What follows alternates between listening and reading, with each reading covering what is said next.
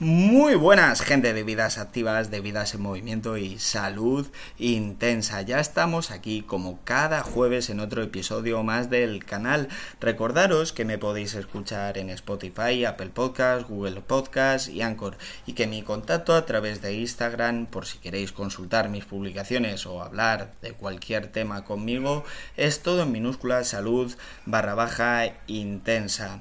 Y vamos con este episodio 61. Y sabéis, el otro día hablando con una amiga, con una compañera de entrenamiento, estábamos hablando de cómo funciona la gente por hábitos, como si genero un hábito todo es mucho más fácil. Es más fácil ir a entrenar, si yo he generado un hábito, eh, es más fácil alimentarse de forma correcta, con lo cual vamos a intentar generar eh, hábitos en esas conductas que son saludables. El, por ejemplo, perder un poquito de tiempo para cocinar una comida más saludable, em, dedicar una parte del día a entrenar a estimular la fuerza, porque una vez que lo incorporemos y esta conducta se convierta en un hábito, va a ser todo mucho más sencillo. Y bueno, hoy vamos a hablar precisamente de hábitos, de conductas, de el hambre y la saciedad a lo largo de un día. Y bueno, dicho esto, puestas las cartas sobre la mesa, empezamos.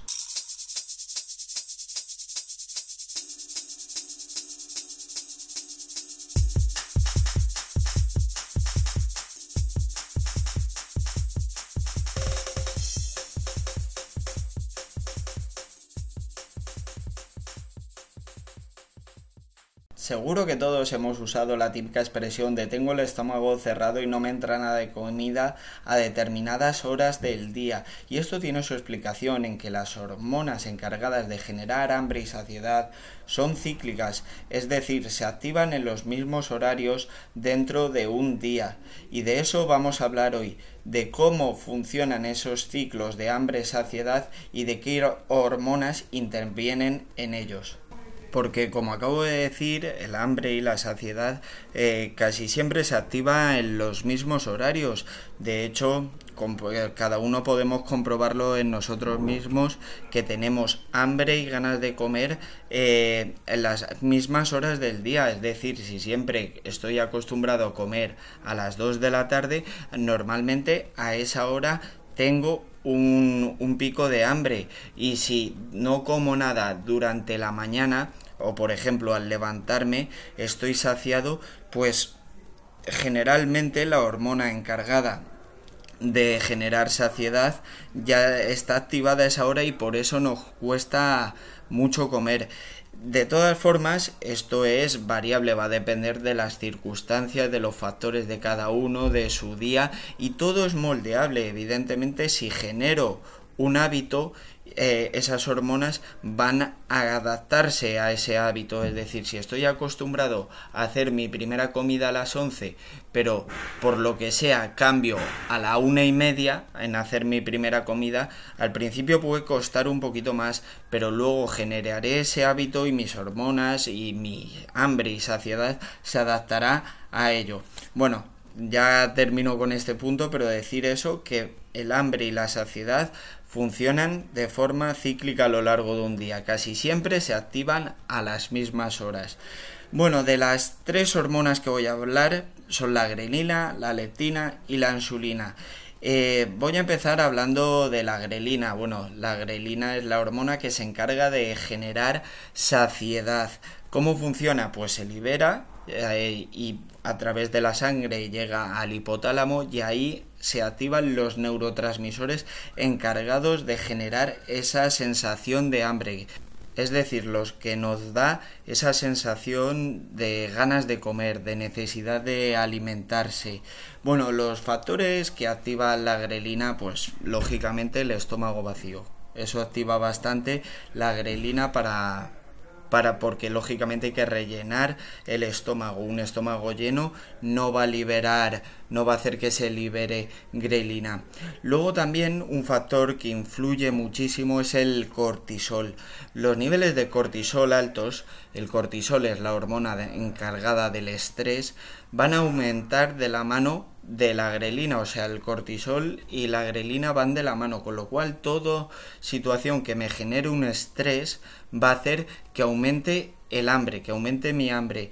Por ejemplo, eh, la falta de sueño. La falta de sueño genera un estrés y aumenta el cortisol muchísimo. Y eso va a hacer que nos apetezca más comer, que tenga más antojos y generalmente lo digo por experiencia, eh, ese hambre que tengo unido a la falta de sueño no es un hambre precisamente de comida limpia, de comida saludable, no, nos suele apetecer más guarrerías, cosas para satisfacer más ese impulso de, consumir alimentos ultraprocesados, hiperpalatables, eh, azucarados, llenos de productos refinados. Y luego también influye muchísimo otro tipo de, de, estrés, como puede ser el estrés mental del trabajo. También te suele producir un hambre que lo solemos llamar hambre emocional, porque realmente hay muchas veces que nos sube el cortisol y la grelina y no nos hace falta alimentarnos, sobre todo, por ejemplo, en el trabajo. Si yo estoy ocho horas delante de una pantalla, igual me puede entrar esa ansiedad de comer y no me hace falta. Bueno, esta es la grelina y se encarga de generar eh, hambre. Es importante entenderla sobre todo si me cuesta comer. Si me cuesta comer tengo que emplear truquillos como por ejemplo em, trabajo aeróbico de baja intensidad porque eso va a generar un estrés, pero no un estrés tanto como un hit de alta intensidad, que eso es anorexígeno, te quita el hambre. No, por ejemplo, salir a caminar por la mañana, eso va a hacer que tengas mayor predisposición a comer, que aumente tu grelina. Por el contrario, la hormona que se encarga de generar saciedad es la leptina y esta se activa muy fácil, se activa una vez que he comido y estoy saciado. Y es cierto que hay bastantes alteraciones de esta hormona porque la gente muchas veces no es consciente de cuándo, cuándo tiene que parar de comer, cuando está saciada. Hay bastante resistencia a la leptina que se llama, con lo cual que esta hormona se genera y que al llegar al hipotálamo en nuestro cerebro no funciona de forma correcta y no activa los neurotransmisores encargados de la saciedad. Y es, es, lo que se conoce como resistencia a la leptina y esto es un problema porque te impide sentirte saciado. Y muchas veces las personas con sobrepeso tienen resistencia a la leptina y por eso comen en exceso. También los alimentos muy azucarados, muy procesados, hiperpalatables, hace que comamos en exceso, que no se genere esta saciedad, que siempre queramos querramos un poquito más de, esa comida hiperpalatable, alterando así nuestra, nuestra sensibilidad a la leptina. Eh, la leptina básicamente se encarga de generar saciedad y es la hormona que va a evitar directamente que acumulemos excesiva grasa corporal. Cuando yo tengo un porcentaje de grasa saludable, bueno, sin estar muy pasado, generalmente regulo mejor la saciedad que tengo, que si estoy en un porcentaje de grasa muy muy bajo, por ejemplo, un 5%, ahí regular mi saciedad es bastante complicado. De hecho, la leptina está muy desactivada ahí porque nuestro cuerpo necesita es que necesita más grasa, necesita consumir alimentos y esto es bastante lógico. Por último, de la hormona que voy a hablar es de la famosa eh, insulina. O oh, la gente tiene la insulina como algo malo, ¿no? Y es que es necesario, ¿no? La insulina es la hormona que se encarga de liberar la, vamos, de que la glucosa que hay en nuestro torrente sanguíneo pase a nuestras células para poder alimentar nuestras células.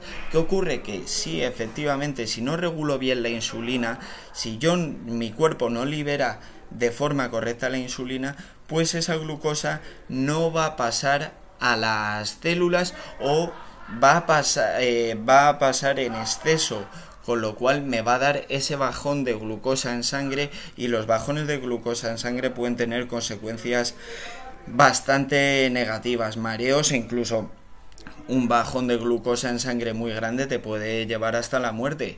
Una subida de, de, la concentración de glucosa no, te puede dejar ciego, pero generalmente una hiperglucemia que se dice no te va a matar. Una hipoglucemia si es extrema sí que puede llegar a matarte.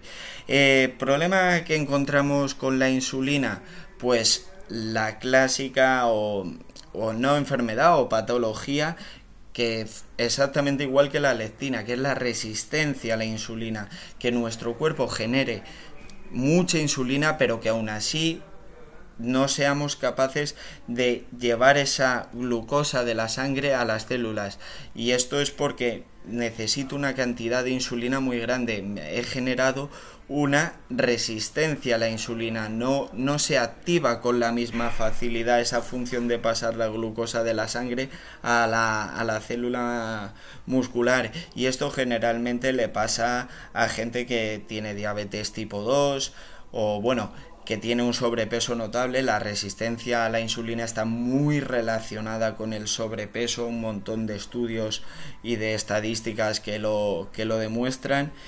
Y bueno, estas son las tres hormonas que tenemos que conocer si queremos comprender un poquito más cómo, cómo funciona nuestra hambre y saciedad. La leptina y la grelina son sobre todo hormonas muy cíclicas, funcionan como digo, a lo largo del día, pero es cierto que hay cosas que pueden hacer que se activen, por ejemplo, me, yo tengo mi grelina baja, no tengo hambre a primera hora, uno, como he dicho, una buena caminata puede hacer que se active. Y una vez que la he activado durante un periodo de tiempo ya se va a activar sola, ya vamos a generar ese hábito y nuestro organismo, nada más levantarse, ya va a tener esa sensación de hambre. Bueno, esto con esto yo creo que ya he comentado todo lo que quería decir. Ah, bueno, me gustaría comentar una cosilla más y es cómo diferenciar, por ejemplo, el hambre emocional del hambre real. Os pongo yo mi truco. Eh, para ya no me hace falta porque ya sé perfectamente, ya controlo más, pero al principio cuando empezaba a intentar controlar el hambre diferenciar entre el hambre emocional y el real lo hacía mediante una pensaba en un producto que no me gusta nada, por ejemplo, el puré de patata. No puedo con el puré de patata. Y si visualizaba el puré, me visualizaba comiéndolo y no me desagradaba, desagradaba, es que tenía hambre. Porque es, ya os digo, la cosa que menos me gusta. Y si me imagino comiéndolo y que me está hasta bueno, es que tengo hambre real. Y así distinguía yo el hambre real del hambre emocional. Bueno, y con esto ya he comentado todo lo que quería hablar despedirme aquí. Espero que os haya gustado el episodio, que sea útil. Recuerdo mi contacto a través de Instagram por si queréis consultar mis publicaciones o hablar conmigo. Todo en minúscula, salud barra baja intensa. Y nos escuchamos todos los jueves. Y por favor, seguir creciendo, seguir construyendo y a volar.